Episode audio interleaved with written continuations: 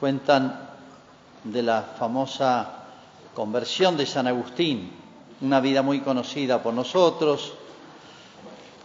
Tal vez ha sido el talento, el genio más grande que ha habido, si es posible medir los talentos y los genios, pero que se ha notado a través de tantos años, dos mil años de la Iglesia. Este hombre era de padre pagano y familia, la mamá cristiana, Santa Mónica. Pero él era realmente un, joven muy inteligente, brillante, y leyó las escrituras y se decepcionó. Él estaba acostumbrado a leer, estoy hablando del año, cerca del año 400. Él estaba acostumbrado a leer los grandes autores de la tradición cultural griega y sobre todo latina, fascinado por dos autores genios de la antigüedad, que son Virgilio y sobre todo Cicerón. Y comparado el lenguaje de ellos, la escritura, la Biblia le parecía pobre. Y bueno, tuvo 15 años, desde los 15 hasta los 30 más o menos, en una secta que tenía algunos rasgos cristianos, pero una secta este, muy mala. Pero fascinante a lo que proponía. Se llamaban los maniqueos. No interesa ahora explicar en qué consistían, pero era para un hombre inteligente fascinaban porque prometían la sabiduría en esta tierra y la felicidad en esta tierra. Y era para pocos, inteligentes. Entonces tocaba mucho el amor propio. Pero él, coherente, inteligente y honesto consigo mismo, indagó, indagó, le preguntó a los más sabios y los más sabios, hasta que al final llegó al jefe de todos, que le decían es el único que te va a resolver tus dudas, porque este Agustín era un genio y planteaba dudas que nadie le podía resolver. Hasta que llegó al jefe máximo y le dice, mirá, la verdad es que no sé qué contestarte, pero no me lo preguntes en público, como diciendo, no quiero pasar vergüenza, no sé. Ahí se dio cuenta San Agustín que era todo falso, ¿eh? un camino errado. Y llegó a los 30 años y llegó a lo que se llama el escepticismo no debe existir la posibilidad de conocer la verdad. Entonces, un momento crítico de su vida, un año, un año y pico. Hasta que él era el, tal vez el mejor orador que había en su tiempo, tenía muy joven, tenía 30 años. Había estudiado justamente oratoria, que era la, la ciencia más importante de esa época. Bueno, y le decían, mira, el mejor orador de la ciudad es Ambrosio el obispo de la ciudad de Milán. Ahí estaba la capital del imperio romano. Bueno, fue a escucharlo porque le gustaba cómo exponía las verdades, las verdades pero le gustaba más la parte este, literaria, el lenguaje que usaba, la precisión, las figuras, etcétera, las explicaciones, y quedó fascinado porque le dio la clave para entender las sagradas escrituras cómo este hombre tan sabio, porque Ambrosio también era un talento convertido, bautizado de grande, también se había convertido, entonces él se sentía muy parecido a él. Y realmente dice, me abrió una puerta. Y ahí en adelante San Agustín se convierte, vuelve a tomar las escrituras y dice, yo nunca pude entrar en las escrituras y hace esta comparación muy linda. Dice, la escritura es como un palacio, pero tiene una puerta baja. Yo entré con la cabeza muy erguida, muy soberbio, buscando sabiduría de mi nivel. Y me, estampé, me, estrellé la cabeza contra el dintel. Para entender la escritura hay que bajar la cabeza. Como diciendo, hay que humillarse. Y así uno entra a esa especie de palacio y encuentra una sabiduría que él buscó durante, durante prácticamente 15, 18 años y no la encontraba. Y eso lo cuenta él en su autobiografía, que es hermosa, se llama Las Confesiones, y tiene esas frases lindísimas. Dice, tarde te amé, hermosura tan antigua y tan nueva, tarde te amé, te busqué lejos de mí y estabas adentro mío, muy cerca, o sea, Dios me habla a través de la inteligencia. Bueno, por ahí empezó Dios, por la cabeza, cuando cae la humanidad allá lejos, pecado original, Cayó todo el hombre.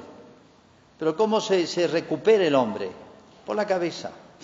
¿Cómo empezó el mal? Por la cabeza. ¿Por qué digo esto? Y bueno, el demonio, ¿cómo tienta al hombre? Con ideas falsas. Si ustedes se rebelan contra Dios, serán más sabios que Él. Ustedes van a decidir lo que está bien y lo que está mal. Así los tienta el demonio. Adán y Eva. O sea, con un le la cabeza. Dios le había dado todas las luces, gracias, eran felices. Bueno, bueno, por acá entró. Una mala idea lo llevó a una mala acción, a una rebeldía. Por eso Dios empezó por ahí también. ¿Cómo restauró Dios la humanidad? Bueno, con ideas, con pensamientos. Así hay que restaurar una persona, uno, con ideas buenas, traen buenos pensamientos, buenos deseos y buenas acciones. Pero siempre se empieza por la cabeza. Y así empezó Dios con una paciencia enorme. ¿Cuándo empezó? Desde el principio, pero de una manera más intensa y sistemática, lo que llamamos el Antiguo Testamento. 1850 años antes de Cristo, esto está perfectamente datado. Dios formó con Abraham y su familia un pueblo y le fue enseñando. Lo primero que hizo Dios con ese pueblo es enseñarle. Por eso le mandó profetas. ¿Profetas quiénes eran? Los que hablaban en nombre de Dios y enseñaban en nombre de Dios y corregían. Iban de a poquito como un alumno que va pasando de un grado a otro enseñando a la humanidad. Hasta que llega Cristo. Cristo es más que un profeta. Los musulmanes dicen es un gran profeta. No, es mucho más. Es el Hijo de Dios. Es la sabiduría divina encarnada. Es como si yo dijera el pensamiento de Dios hecho hombre. Por eso Cristo deslumbró desde pequeño, dio, unas, dio una pequeña muestra, ¿se acuerdan? Cuando Jesús a los 12 años se queda en el templo y les no discute, sino dialoga con los sabios de Israel y se quedaron todos deslumbrados por sus respuestas y, sus preguntas. Quedan, quedan deslumbrados de un chico de 12 años. Pequeñita muestra les dio Jesús, como un anticipo de su sabiduría. Bueno, pasó 30 años vida oculta, pero Jesús antes de morir estuvo tres años dedicándose a qué? A enseñar. Cristo dedicó tres años de vida pública a enseñar. Enseñaba con parábolas, hacía milagros para que mostrara, para mostrar su autoridad. Un hombre común no hace milagros. Entonces, cuando veían que este hombre hacía milagros, le daba autoridad para enseñar, pero lo que quería Jesús es que escucharan. Había una frase que, que los profetas siempre le decían a Israel, escuche Israel, Shema Israel le decían escuche Israel. O sea, Dios sabe más que vos. Cuando Dios enseña, el hombre se calla. Cuando Dios enseña, el hombre aprende. No le vamos a enseñar a Dios. Bueno, Dios tomó esa tarea personalmente, diría, con el pueblo de Israel en los profetas. Por eso, fíjense, en la vida de Jesús, no solamente esos tres años, sino que hay varios episodios donde Jesús muchas veces habla la ley y los profetas, la ley y los profetas. Eran los dos cosas que se hacían en los lugares que llamaban sinagogas de los judíos. Se leía la ley y se leía los textos de los profetas. ¿eh? Muchas veces Cristo le hace referencia a eso. Pero después Cristo enseñó personalmente. Y la carta a los hebreos dice esta hermosa síntesis, dice, muchas veces y de muchas maneras habló Dios a los hombres. Muchas veces y de muchas maneras habló Dios a los hombres, enseñó. Últimamente nos lo dijo todo por Jesucristo. Ahí está redondito. Bueno, yo les decía en estos días que la misa es una síntesis de la obra de Dios, de la obra de Jesús en el mundo. No es una síntesis meramente simbólica, es una realidad acá se hace presente eso. Bueno, por eso, después de lo que hemos venido viendo, lo que se llama eh, rito penitencial, etcétera, que hemos visto en la primera parte, es como dispositivo, como el, el, rito penitencial que se hace en cada misa, pedimos perdón por nuestras faltas, es como para purificar el corazón y el alma, para poder este, disponernos a, ¿a qué? A escuchar a Dios. A escuchar a Dios. Acá no venimos a escuchar un maestro, ni siquiera al cura, ni, ni siquiera al papa si estuviera acá. Estrictamente a escuchar a Dios. Muchas veces y de muchas maneras habló Dios a los hombres. Bueno, empieza lo que se llama la liturgia de la palabra. Fíjense, después de la primera parte que hemos concluido recién con la oración, la oración colecta, nos sentamos, se escucha una lectura, en los domingos o solemnidades hay dos lecturas, hay un salmo, salmo propiamente, la misa ideal, digamos, que podemos contar con todos los elementos de solemnidad, debe ser cantado, porque la palabra salere significa eso, cantar. El salmo estrictamente debe ser cantado, es como un canto de alabanza. ¿eh? Pero se leen lecturas sea del Antiguo Testamento, especialmente los profetas, o de posteriores a Cristo, pero que hablan de Cristo, porque todo se ordena a Cristo. Las cartas de San Pablo, por ejemplo, u otros escritos. Entonces tenemos siempre esta parte que tiene una lectura o dos, el salmo, después se canta el aleluya. A veces este, esa palabra rara, Fíjense, son palabras que no se han traducido, igual que la palabra amén. Son palabras arameas. Amén significa así es. Es una palabra tan técnica y tan clásica de la escritura y tan antigua que la pronunció Jesús muchas veces que la hemos mantenido. No sé, pero significa así es. La decimos muchas veces al final de, de cada oración, así es, o sea, afirmo esto. Y aleluya también, significa alabar a Dios. La alabanza es el acto más noble que puede hacer el hombre. A veces es difícil explicar qué es la alabanza. Es como la admiración, o mejor dicho, la expresión de algo admirable. Es como si uno estuviera ante un paisaje hermosísimo y uno dijera, necesita decir, y necesita a alguien a quien decirle, porque solo es muy aburrido, decir qué, qué lugar tan hermoso. Uno necesita como decirlo. ¿Agrega algo? No, es como expresar la admiración de algo que me supera, algo que me agrada, algo que eh, no termino de entenderlo y hay más de belleza, de bondad, de verdad. Bueno, la alabanza es eso. Yo decía que la misa es estar, trasladarnos al cielo, trasladar el cielo a la tierra, o unir la tierra y el cielo. ¿A través de quién? De Jesús. Hemos venido, ¿se acuerdan con él? Ayer les comentaba que desde el, Gloria a Dios es el canto del nacimiento de Jesús. Bueno, vamos a seguir su vida. Yo le decía que la entrada del sacerdote es como la entrada de Jesús en el mundo, se hizo hombre para compartir nuestra vida. Bueno, uno representa a Jesús. Ya no soy yo, es Jesús. Por eso, al llegar al Evangelio, ustedes se habrán dado cuenta que no es lo mismo que las otras lecturas. Cuando el Evangelio tiene algunas particularidades. Lo, lee solo el sacerdote. Antes de rezar, de leer el texto del Evangelio, que son la vida y los hechos de Jesús, es como la culminación de dos mil años de enseñanza de Dios, la liturgia de la palabra, con sus lecturas que culminan en Cristo, es como dos mil años concentrados y súper concentrados con la vida de Jesús, tres años enseñando. Hasta que murió en la cruz, pero la muerte de Cristo y la pasión de Cristo son del jueves al domingo, son pocos días, tres años enseñando. Esos tres años enseñando están concentrados en los evangelios que cuentan la vida y las enseñanzas de Jesús. Por eso solo la ley el sacerdote y antes de leer el Evangelio, uno se inclina ante el altar y reza una oración. Es un nuevo acto, por así decir, penitencial. Munda, limpia mi corazón y mis labios para que pueda anunciar dignamente tu santo Evangelio. Eso rezo. Yo represento a Jesús. Y al leerlo es como si estuviera encarnando, haciendo vivo el Evangelio, no como un texto muerto, un libro, sino como si fuese aquellos tiempos, cuando Jesús enseñaba.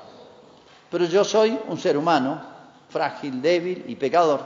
Entonces, no solamente pedí perdón al principio con todo de los pecados, sino que ahora, como voy a hacer algo tan sublime, porque en Cristo culmina la enseñanza de Dios a los hombres, muchas veces y de muchas maneras enseñó Dios, pero con Cristo no hay más que decir. Está toda la sabiduría divina que el hombre puede soportar enseñada por Cristo. Eso es el Evangelio y la enseñanza de Cristo. Por eso tomo mis recaudos, pido perdón de mis pecados antes de leerlo. Pero fíjense que se suele cantar el aleluya antes. Es como un canto de alabanza a Dios que se dignó enseñarnos tanto, o, salvarnos, rescatarnos, recuperarnos, todo es algo parecido, empezando por la inteligencia, por la enseñanza. Decía desde el primer día, y lo, repito muchas veces porque es como lo central, que la misa es trasladarnos al cielo. Fíjense el canto del aleluya. Voy a leer un texto del Apocalipsis, un libro tan bello, misterioso, difícil de entender, sublime. Tiene pasajes de la tierra, de las cosas que van a pasar hasta el fin del mundo y cuadros del cielo. Fíjense esta descripción. Ha terminado la destrucción de... Dios ha hecho justicia de todas las maldades de la tierra, ¿no? Después oí, dice San Juan, algo parecido al clamor de una enorme multitud que estaba en el cielo y exclamaba, son los ángeles y los santos. Aleluya, la salvación, la gloria y el poder pertenecen a nuestro Dios, porque sus juicios son verdaderos y justos. O sea, Dios ha hecho justicia en el mundo y eso a la iglesia triunfante del cielo de ángeles y santos llena de alegría. La salvación, la gloria y el poder pertenecen a Dios. Cuando escribe las maldades del mundo es como si el hombre quisiera, y los grandes imperios y los grandes ideólogos quisieran arrebatarle a Dios su lugar, ocupar su lugar. Pero Dios tiene la última palabra. Porque sus juicios son verdaderos y justos, y va a ser justicia. Él ha condenado a la famosa prostituta. Es un símbolo acá, una mujer, una prostituta, que es como la, ideología que siembra el mal en la tierra. Está personificada como una prostituta corrompe a los hombres, así esta mala idea, estas ideologías corrompen la humanidad. Él ha condenado a la famosa prostituta que corrompía la tierra con su lujuria y ha vengado en ella a la sangre de sus servidores. O sea que ha perseguido a los buenos y los ha matado, como ha pasado y pasa hoy en tantos lugares del mundo. Son sacrificados los cristianos. Y volvieron a decir, esa multitud, aleluya, alabad a Dios. La humareda de la ciudad se eleva por los siglos de los siglos. O sea, eh, esto se, representa el infierno, la humareda, o sea, el fuego eterno. Entonces los veinticuatro ancianos y los seres vivientes se postraron para adorar a Dios, que está sentado en el trono, y exclamaban, Amén, aleluya. Luego salió del trono una voz que decía, Alaben a nuestro Dios, ustedes sus servidores, los que le temen, pequeños y grandes y oí algo parecido al clamor de una enorme multitud, al estruendo de una catarata y al estallido de violentos truenos y decían, aleluya, porque el Señor nuestro Dios, el Todopoderoso, ha establecido su reino, o sea, ha hecho justicia al final del mundo. El hombre no hace justicia, acá no se hace justicia en la tierra. El Todopoderoso ha establecido su reino. Alegrémonos, regocijémonos y démosle gloria a Dios, porque ha llegado las bodas del Cordero. ¿Se acuerdan la comunión? Sacerdote cuando muestra felices los invitados a la boda del Cordero, a la cena del Señor, la boda del Cordero, dice el texto. Ha llegado las bodas del Cordero. Cordero es Cristo, víctima. Y las bodas con su iglesia, nosotros, las almas. Su esposa se ha preparado y la han vestido con lino fino, o sea, traje de novia, de blancura resplandeciente etcétera. Bueno, como diciendo la alegría final. Se expresa con ese grito, ese estallido, toda la iglesia triunfante del aleluya. Por eso tantas frasecitas que se nos pasan desapercibido, que nos hemos acostumbrado de la misa, este, la estamos cantando, diciendo, recitando simultáneamente, pero no al unísono, al mismo tiempo, como si, como si coordináramos dos acciones en distintos lugares del mundo. No, estamos en el mismo acto eterno. La misa es como introducirnos por un instante, a pesar de nuestras imperfecciones, en la eternidad, en el cielo, en lo que están allá haciendo la iglesia triunfante, allá. Pero nos estamos introduciendo en eso, ¿eh? estamos participando realmente. Por eso el aleluya precede el Evangelio, como diciendo la sabiduría de Dios, la acción de Dios en el mundo todo, eh, el hombre debe admirarse, asombrarse, agradecer y expresar todo esto en una palabra. En hebreo, en arameo es aleluya. Entonces, es aleluya que cantamos de pie como un signo de, de respeto, este, tiene un significado muy grande. Bueno, cuando se lee el Evangelio estamos todos de pie este, es, una, es una postura como soy, estoy atento, estoy dispuesto, es una postura activa, dispuesto a, escucharlo y a seguirlo. ¿eh? En la antigüedad, en muchas iglesias han habido muchas costumbres en la misa, cuando estaban los caballeros, tenían que poner la mano en la espada o desenvainar la espada, como diciendo, por, por Dios, por lo que dice Dios, por lo que enseña Dios, yo doy mi vida. Y si habían reyes, en el ritual decía que los reyes tenían que sacarse la corona. Podían tenerla hasta entonces. Tenían que sacarse la corona. Como diciendo acá está es una señal de respeto. Aunque sea rey muy poderoso, hay alguien más sabio más grande y más poderoso que yo. ¿no? Fíjense, el sacerdote y Señor esté con vosotros como para decir que Dios nos ayude a entender esto, la sublimidad de la enseñanza de Cristo. Y hacemos tres veces, esto sí es persinarse persignum crucis, en la frente, en los pensamientos, en la boca, en las palabras y en el corazón, en las obras. El sacerdote el Evangelio, este, y después, bueno, el sacerdote ve el Evangelio, se suele usar incienso, o sea, se reviste de una ceremonia, una solemnidad especial la lectura del Evangelio, porque es como decir, es la culminación de la enseñanza de Dios a la humanidad hecha viva, porque después del Evangelio el sacerdote explica. Bien, regular, mal, largo, corto, pero bueno, traten de sacar lo bueno. ¿eh? Un gran, tal vez el más grande predicador de la historia de España, o entre los dos, dicen que fue San Vicente Ferrer y San Juan de Ávila. San Juan de Ávila, maestro de San Ignacio, de Santa Teresa de Jesús, bueno, doctor de la Iglesia desde hace unos años este, realmente estremecía con sus sermones. Entonces le preguntó una vez un discípulo que, le dé el secreto de, predicar, de enseñar.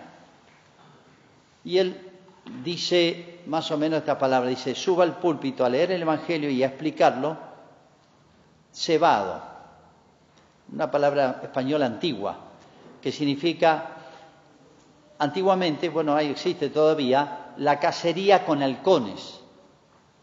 Adiestran halcones, los dejan cinco o seis días sin comer y van al campo y sale una perdiz, una martineta o, otro bicho que quieren cazar, lo largan y claro, son aves de rapiña. Entonces están con tanto hambre que van y lo, lo, lo, lo agarran enseguida. Entonces San Juan de Ávila dice, suban al púlpito cebado como los halcones, ¿eh? Con hambre, hambre de conquistar las almas para Dios y con los mismos sentimientos de Cristo Jesús. Entonces, ¿qué, debe ser la prédica? Es una, un llamado a nosotros, una interpelación a nosotros sacerdotes. Uno tiene que explicar como si estuviese Cristo, para que el Evangelio no sea una palabra muerta, escrita en un papel, en un libro, sino que sea una palabra viva. Y fíjense al Evangelio en los domingos, que la misa es más completa con todos sus elementos, se reza el credo. ¿Por qué Evangelio, explicación y credo? Ese orden. Y bueno, ¿qué es el credo? Es decir, todo lo que enseñó Jesús, yo lo afirmo. Creo significa, significa esto. Estoy seguro y lo afirmo y estoy convencido, aunque pueda no entender todo, pero tiene la autoridad y el respaldo de Dios, de Cristo, que es la sabiduría encarnada. Creo significa acepto sin cuestionamientos, sin seleccionar. Esto sí, esto no, esto me gusta, esto no me gusta, como hacemos a veces con la, con la religión cristiana. Yo no estoy de acuerdo con esto, con esto sí, aquello no. No. ¿Por qué? Porque el Señor Jesús. ¿eh? Todo eso es verdad. ¿Por qué? Porque el Señor Jesús. Y la Iglesia lo ha resumido de una manera admirable y genial en lo que llamamos el credo. Credo significa eso. Acepto y lo transformo o trato de transformarlo en vida. Porque de las ideas vienen los pensamientos, de las buenas ideas y más sublimes, los deseos y los pensamientos y las obras más grandes y sublimes y convenientes para el hombre. Antiguamente, hasta este momento podían estar presentes en la misa los que se llamaban los catecúmenos, o sea, los que estaban preparando para el bautismo. Cuando terminaba el credo, un, diácono, un sacerdote decía, retírense los que no están bautizados. ¿Por qué? Porque todavía se estaban preparando, porque ahora viene la parte más sublime, más profunda, más misteriosa, puedo decir, de la misa, que comenzaba con el ofertorio y culminaba con la consagración, que es lo que veremos próximamente.